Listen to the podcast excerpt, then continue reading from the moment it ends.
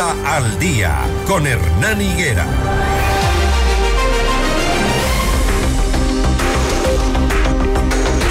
En los siguientes minutos mantenemos diálogo con Juan Carlos Vega, el ministro de Economía y Finanzas, a quien doy la bienvenida. Ministro, buenos días. Buenos días, Hernán. Qué gusto estar aquí en, en FM Mundo, en la, la primera entrevista del, del año. Un Muchas gracias. para usted y para todo el pueblo ecuatoriano en este año 2024. Gracias, ministro. Eh, los diagnósticos ustedes lo hicieron antes de finalizar el 2023 de cómo está la economía ecuatoriana.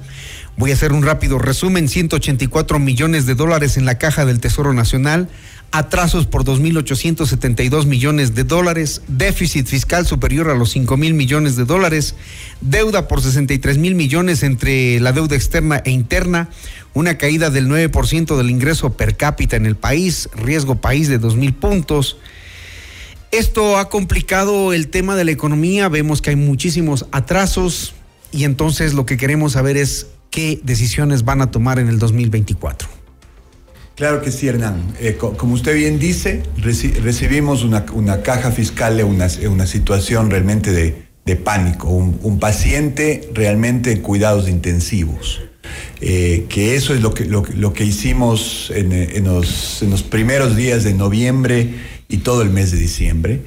Gestionar con mucha responsabilidad alternativas de liquidez interna, lo que nos permitió cubrir todos los sueldos de maestros, de policías que nos cuidan cada, cada día, de, de, militares, de, médicos que están cada día. ¿Qué significa alternativas de liquidez interna? ¿Qué hicieron? O sea, básicamente las, limitaciones de las alternativas que teníamos a mano, eh, hemos tenido casi 200 millones de dólares de anticipos de impuesto a la, renta de, empresas que les, ha, que les ha ido bien y que están dispuestos a apoyar al, gobierno en el, en, el, 2023. Hemos hecho emisiones de, deuda interna con, con el apoyo del, del, sistema financiero, incluyendo al, al sistema cooperativo. Eh, obviamente recaudación de, impuestos. ¿Se hizo uso de las reservas, ministro? No, Hernán. Ese es un tema vedado para, para, el gobierno porque estamos prohibidos por ley. El sustento. Pero el presidente en campaña lo dijo, ¿no? Que si era necesario, él los tomaría. El sustento, el, presidente siempre, siempre dijo en, en, campaña que ese sería un plan Z. Sería el último recurso, dijo. Está prohibido por ley. Habría que hacer un cambio en la, en la ley porque, porque esas reservas del Banco Central están, son el sustento de la dolarización. Y sería realmente ya un, tema extremo que, que es, eso eh, tengan la confianza que este ministro no tocará las reservas. Vamos a las, a las decisiones, ministro. Usted eh, en la última cadena del 2023 junto al presidente pidió a los ciudadanos contribuir adicionalmente y tomar decisiones diferentes y distintas para que la economía del Ecuador eh, sobreviva. Y entre esas cosas, eh, lo que queremos preguntar es si ya pensaron o tomaron una decisión sobre el tema del subsidio a los combustibles. No hemos tomado una decisión, eso es una aclaración que yo quería hacer. No hay ninguna decisión tomada en ese sentido, porque, porque he visto mucha información en los medios que es una decisión tomada, que arrancamos del 15 de enero. Lo estamos evaluando con mucha responsabilidad. Es un tema realmente muy grande para la caja fiscal, los más de 3 mil millones que se, que se, que se van cada, cada año en subsidios son muy duros de sostener con el esquema de, ingresos que tiene la caja fiscal. También estamos eh, evaluando eh, alternativas de ajuste en el sector público. Como se ha venido diciendo estos días, la, cintura del gobierno también tiene que ajustarse en temas, en temas de cómo hacerle más eficiente al Estado cómo, y sobre todo cómo el ciudadano reciba servicios de mejor calidad el gobierno. ¿Y cómo lo van a hacer? ¿Eso es posible? Tomamos en cuenta que el Estado ecuatoriano gasta 10 mil millones de dólares en sueldos para 490 mil servidores que se consumen prácticamente el impuesto a la renta y el IVA, ¿no?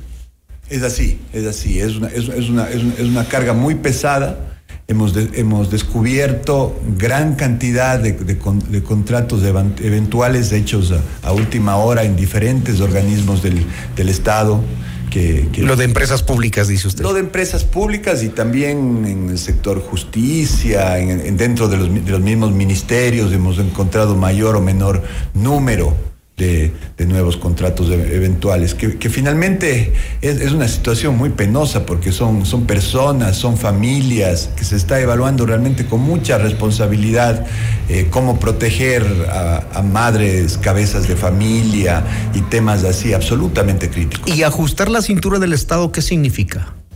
O sea, que creemos que, que, puede significar unos, unos mil millones al año de, ahorro haciendo, por despidos. No, no, no, no, necesariamente todo en despidos. Hay empresas, empresas públicas ineficientes que pierden dinero, que podrían o, desaparecer si es que no, tienen un, fin específico o finalmente hacerse más eficientes. Comenzando por la gran empresa pública que tiene el gobierno, que es Petroecuador. Queremos tomar medidas eh, muy drásticas y, realmente convertirle en una empresa pública de clase mundial. Medidas drásticas implica qué? Porque en Petroecuador sí hay mucho despilfarro. O sea, hay mucho despilfarro. descubrimos eh, eh, un, avión operando de ida y de vuelta de gente que, que trabajaba en, Esmeraldas y vivía en Quito, cosas, cosas como esas que, que, ya, se, ya se han cortado.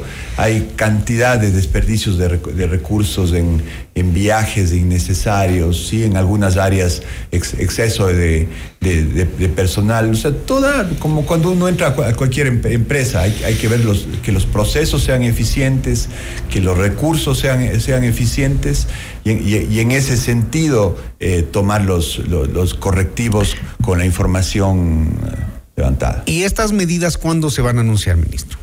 Esto que usted nos está Estas medidas, a, medida que, que, vayamos estando listos, los, haremos y iremos anunciando. No, no, no necesitamos ya algunas de las cosas, de los correctivos en Petroecuador ya se han realizado. Eh, entiendo por el Ministerio de Energía que se está poniendo ya un, gerente titular que, que, va a estar por, un periodo más largo. Hemos visto una, una alta rotación en, los, en, los, últimos tiempos de la, de la gerencia de Petroecuador.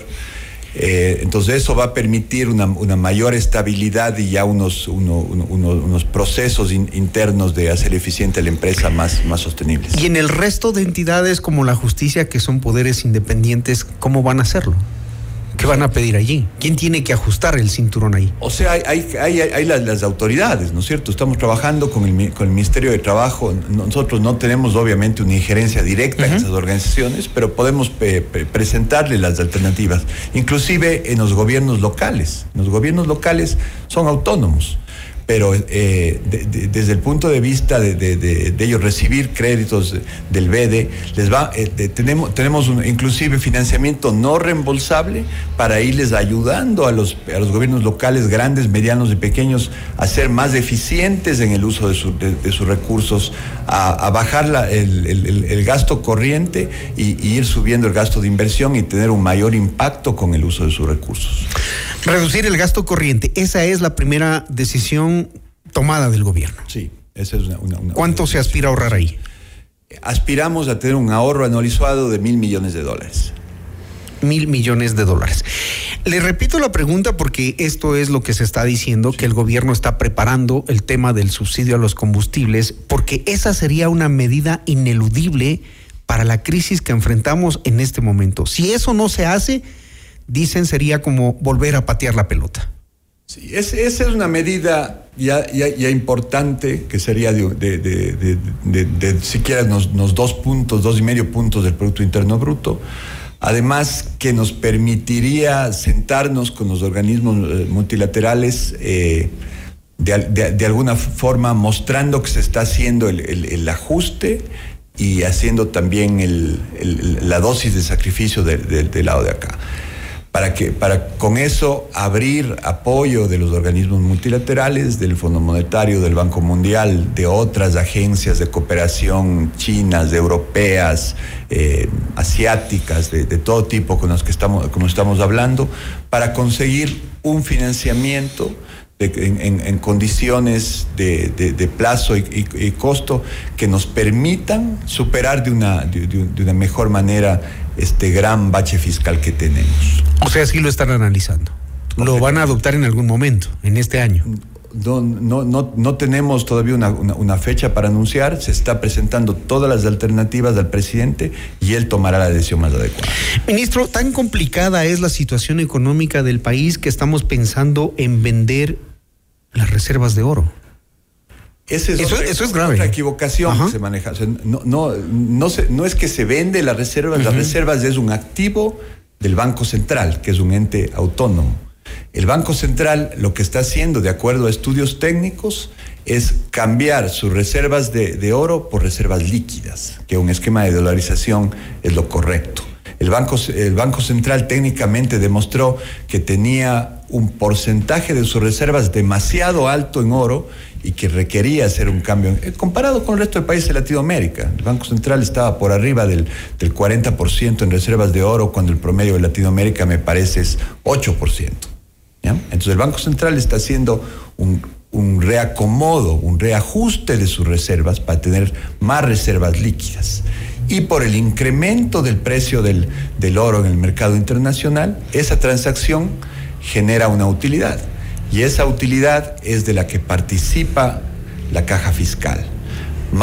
Además de las, de las utilidades propias del, del, Banco Central, entonces se espera que eso en, los primeros meses, meses de este año genere unos 450 millones de dólares. ¿A qué se refieren usted y el presidente cuando nos dicen a los ciudadanos hagamos esfuerzos adicionales, más tributos? Sí, esa es una forma muy, o sea, lo, que menos queremos hacer es poner, eh, poner más tributos en la, en la situación actual, pero hay momentos como una familia, cuando uno tiene, está gastando más de lo que le entra, o, consigue un, empleo con mayor salario para subir los ingresos, o baja los gastos, o hace las dos cosas, porque seguir viviendo del anticipo de la tarjeta de crédito, todos sabemos que, es imposible en el largo plazo, ¿no? Es una medida temporal que nos puede ayudar en el, en el corto plazo, pero si queremos hacer de eso un modo de vida, se vuelve insostenible. Eso es viable, pero cuando se ve mejoras en la economía, en crecimiento. Y, no vemos el crecimiento. A eso estamos, estamos, apuntando, o sea, estamos arrancando con alternativas que generen crecimiento. La ley económica urgente que se, que se aprobó ya desde, desde, los primeros días de, este año, producen mayores ingresos a la caja fiscal, vía un mayor sacrificio al sector privado pidiéndole unas retenciones más altas. Ahí hay quienes dicen que el presidente no está siendo equitativo ni la Asamblea cuando aprobaron la ley de urgencia económica porque quienes no pagaron recibieron una condonación de intereses. Entonces los que sí pagan son como castigados y eso no es equitativo. Esa es una, medida por la emergencia de la situación. Obviamente. Eh, Siete veces condonados, ministros. nadie quiere seguir haciendo estas remisiones y son realmente una, política no deseable en el largo plazo desde el punto de vista técnico. Pero en esta situación de la, de la caja fiscal que necesitamos recaudar, esa es una medida eh, o sea, cuando alguien está, está por morirse o le cortan el, dedo o le cortan el brazo eh, o, se muere, ¿no es cierto? Entonces hay, hay, ciertas medidas que en momentos de emergencia extrema hay que tomarlas para recaudar y para cubrir el gran bache que recibimos. O sea, yo creo que es por primera vez en la historia del Ecuador que hay tantos retrasos con proveedores del Estado, con proveedores de los servicios de salud y, y, lo, doloroso de eso es que se rompe toda la cadena de pagos. Claro. y de tres meses, ¿no? Octubre, noviembre, diciembre. Así, así, así, nos, dejaron acá. Septiembre incluso. septiembre, septiembre. A los GATS les, hemos pagado septiembre, estamos avanzando con los, con los pagos de octubre, hemos pagado a los 45 GATS más pequeños, estamos eh, a, todas las juntas parroquiales. Están pagadas hasta el 29 de diciembre. Están pagadas hasta Eso, ese pago se hizo en diciembre. ok. De, ahí Hay una advertencia de paralización, ministro. Ya los alcaldes han dicho, ya no podemos más, nos cortaron el combustible ya no podemos dar el servicio a la ciudadanía, recolección de basura, ya se va a, poder- a tener que parar todo. O sea, mi, mi solidaridad con todos los alcaldes, porque entiendo la frustración, porque ellos tienen que dar la cara en el día a día a la, a la gente. Y estamos avanzando, avanzamos con 45 mu- municipios más pequeños, estamos a- eh, esta semana avanzando con 50 adicionales y a medida que vayamos gestionando los ingresos, porque es la forma de pagar. En el, en el sector público uno ni siquiera se puede sobregirar. O sea, puede pagar con los ingresos que le entran y las obligaciones son gigantes. Estamos siempre privilegiando a los municipios más pequeños, a las situaciones de los, de los, de los, de los más necesitados, y ese es el enfoque de este gobierno. Al día de hoy, ¿cuánto hay en la caja fiscal? Al- a ver, el- el- ar- arrancamos el año, es decir, es decir, ayer, otra vez con alrededor de, de 90 millones en la, en la caja fiscal. La mitad de lo que empezaron. Ya, ya tuvimos este nivel a principios de diciembre, luego de pagar los sueldos de noviembre, que son los niveles más bajos de los últimos, dicen algunos 15, 18 años. Es, ese finalmente es, es, un, es un saldo, pero si es que se hubieran dejado las alternativas de financiamiento para seguir cubriendo las necesidades de, de diciembre, que es el mes. O sea, finalmente en, en- en diciembre pagamos tres sueldos. Pagamos el- el- los primeros días del sueldo de noviembre, pagamos el décimo tercero y a final de año pagamos el sueldo de diciembre. ¿No es cierto? Entonces el, el- el esfuerzo y lo, y lo duro que es pasar un, un- un mes de diciembre es gigante. Arrancamos obviamente el año con, con pocos recursos en la caja fiscal.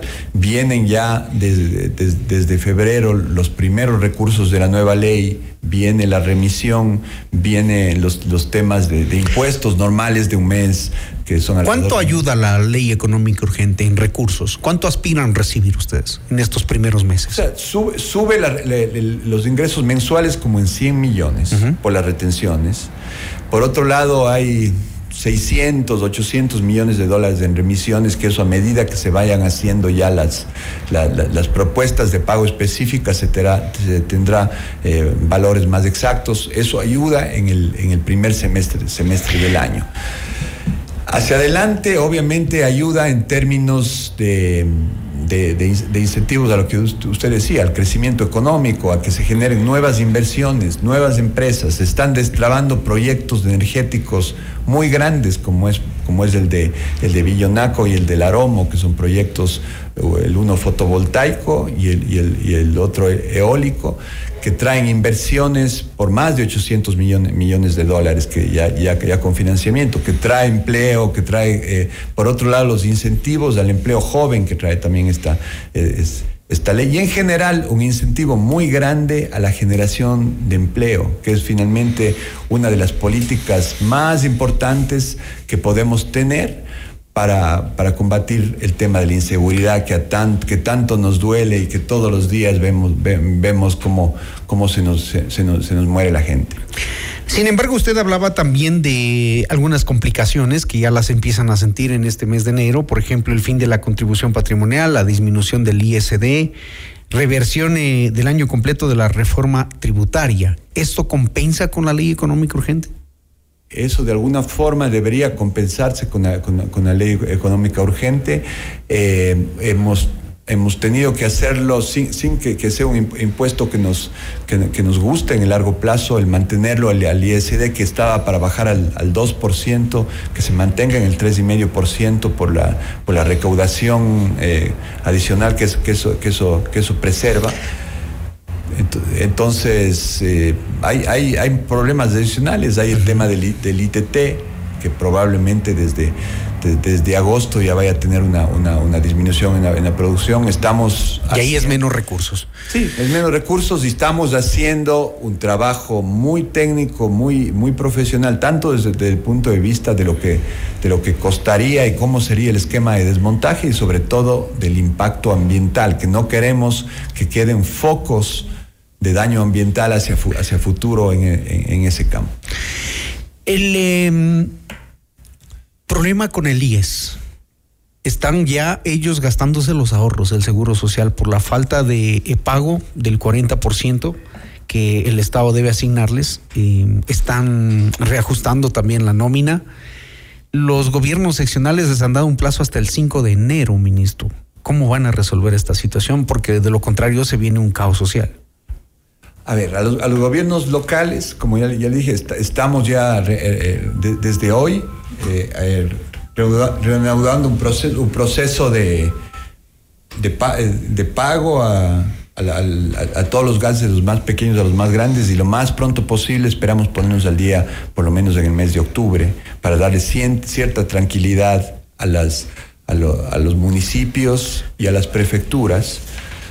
Por otro lado, con, el IES estamos eh, básicamente por, por primera vez en la historia del país el IES está entrando a una situación que se, que se, va a convertir en deficitario. Antes siempre el IES había sido la caja chica del, gobierno central porque tenía excedentes y podía financiar el gobierno central. Entonces ahora tenemos que trabajar muy de la mano con, con, el IES para ir monitoreando los flujos y asegurarnos de que no haya una, una, una caída en su capacidad de pago de pensiones. Y necesitan este año 140 millones de dólares para temas electorales, la consulta popular y las elecciones. 140 millones, ¿de dónde van a salir? En ese sentido también estamos buscando con el Tribunal Supremo Electoral optimizar para ver la posibilidad de hacerlo en una, en una sola consulta, porque en términos de tiempo la, la, la, parecía que tocó. O sea, la consulta popular del presidente Novoa iría en las elecciones del 2025, ¿así? No, no, no. Iría. Lo que pasa es que hay la otra consulta de que, que permite a, los militares actuar en seguridad, que, salió de la Asamblea. Que se va a anunciar en estas horas. tiempos había, había el riesgo de que tengamos que hacer dos procesos electorales con los, con los costos de cada uno. Entonces está buscando la forma para que eso sea dentro de un, de un solo proceso electoral y eso también permita eh, optimizar el gasto. Muy bien, ministro, muchísimas gracias. Han escuchado ustedes a Juan Carlos Vega, ministro de Economía y Finanzas. Nos ha mm, ratificado la realidad económica del país y también los temas que se analizan a futuro para generar ingresos.